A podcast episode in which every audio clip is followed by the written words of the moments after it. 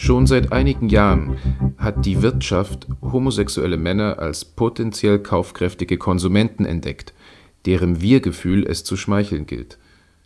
Die Schwulen sind politisch noch immer nicht mitten in der Gesellschaft angekommen, aber die Wirtschaft ist bereits dabei, sie tatkräftig zu umwerben. Tiefkühlkost, Autos, Molkereiprodukte, Kaffee, Zigaretten. Max und Holger und Angelo und Elvira und Michael und Karl-Heinz. Ich lob mir die Werbung. Da ist die schwule Welt bereits so, wie sie sein sollte. Sympathische Männerpärchen, die füreinander kochen und denen allenfalls mal ein wohltemperiertes Tatütata herausrutscht. Oder ein sexy Latin Lover, der mit mir Kaffee trinken will. Als schwule Variante der Kaffeetante.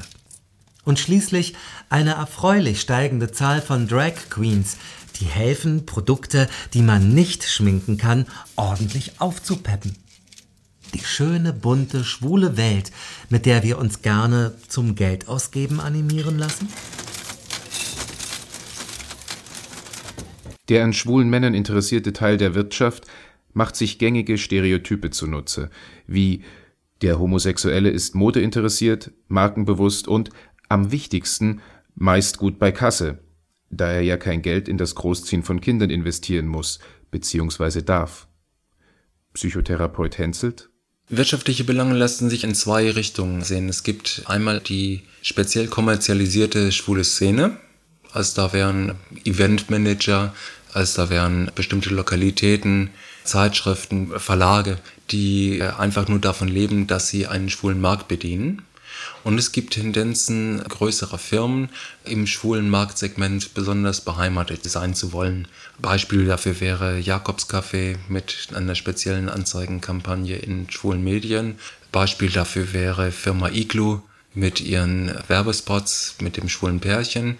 Dahinter zeigt sich sehr deutlich, dass die Hoffnung besteht, so etwas wie schwule Identität auch nutzen zu können für Werbezwecke.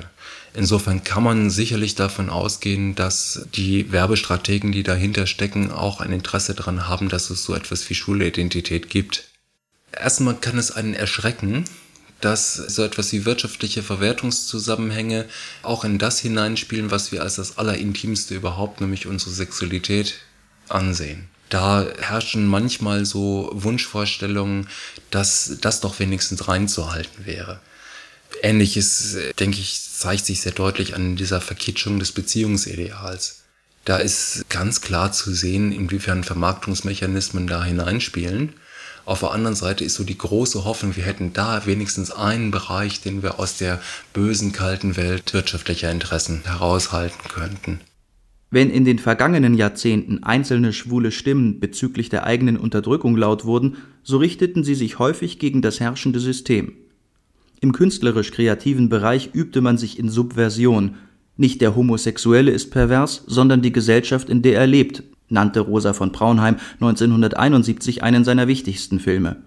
Kommunen sind der letzte Schrei. Heute entsprechen sie genau der Idealvorstellung unserer jungen Marxisten. Sexuelle Freizügigkeit ist eine Selbstverständlichkeit. In einer bayerischen Stadt haben sich sechs Freunde, alle um die 25 Jahre alt, zur Kommune 175 zusammengeschlossen. Sie nennen ihre Praktik sexuelle Befreiung und Normalisierung ihrer sexuellen Bedürfnisse. Gammler und Hippies, vereinigt euch! Im politischen Bereich war man traditionell links angesiedelt. So wirkten schwule und lesbische Aktivisten in den 70er Jahren maßgeblich bei der Gründung der Grünen mit, wo sie seither Gleichstellungspolitik vorantreiben dies hatte durchaus Signalwirkung auf die anderen politischen Parteien, die sich dem homosexuellen Wählerpotenzial ebenfalls nicht verschließen wollten. Die meisten linken Kräfte, so sie sich denn selber noch so einordnen, versuchen sich mangels Alternative inzwischen mit der kapitalistischen Marktwirtschaft zu arrangieren. So hat sich für die Umweltschützer zum Beispiel die ökologische Landwirtschaft etabliert – die Alt-68er haben es sich im Bundeskanzleramt und auf den Regierungsbänken gemütlich gemacht. Haben Sie sich inzwischen mit der Erkenntnis angefreundet, dass Kapitalismus und Homosexualität sehr gut miteinander vereinbar sind? Wenn es nach mir ginge, würde ich mich ja auch sehr darüber freuen, wenn in schwuler Identität noch irgendetwas Subversives liegen würde. Wenn Gesellschaftskritik sich an so etwas wie schwule Identität festmachen ließe. Aber das sehe ich überhaupt nicht mehr. So ist das einfach. Der Kapitalismus ist in der Lage, alles, was als Subversion gedacht ist, selbst wieder zu verwerten. Das ist die Situation, mit der wir umgehen müssen und wo es gerade darum geht, sich nicht davon einschüchtern zu lassen, sondern Freiräume in diesem System zu entdecken. Bloß zu meinen, wir könnten dieses System innerhalb der nächsten Zeit überwinden, das ist nun wirklich eine Illusion. Nur wenige politische Schwule bedauern den Abschied vom revolutionären und subversiven Potenzial, das Homosexualität in den 70ern und frühen 80er Jahren häufig von linksradikaler Seite attestiert wurde. Damals sahen manche Marxisten schwule Männer durch die unterstellte bürgerliche Unterdrückung in einer entfremdeten Lebenssituation gefangen, die es zu bekämpfen galt.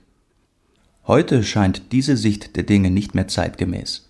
Inzwischen tun offen schwule Männer Dienst in der Bundeswehr und regierten Bürgermeister, deren First Lady ein Mann war, bereits die beiden größten Städte der Bundesrepublik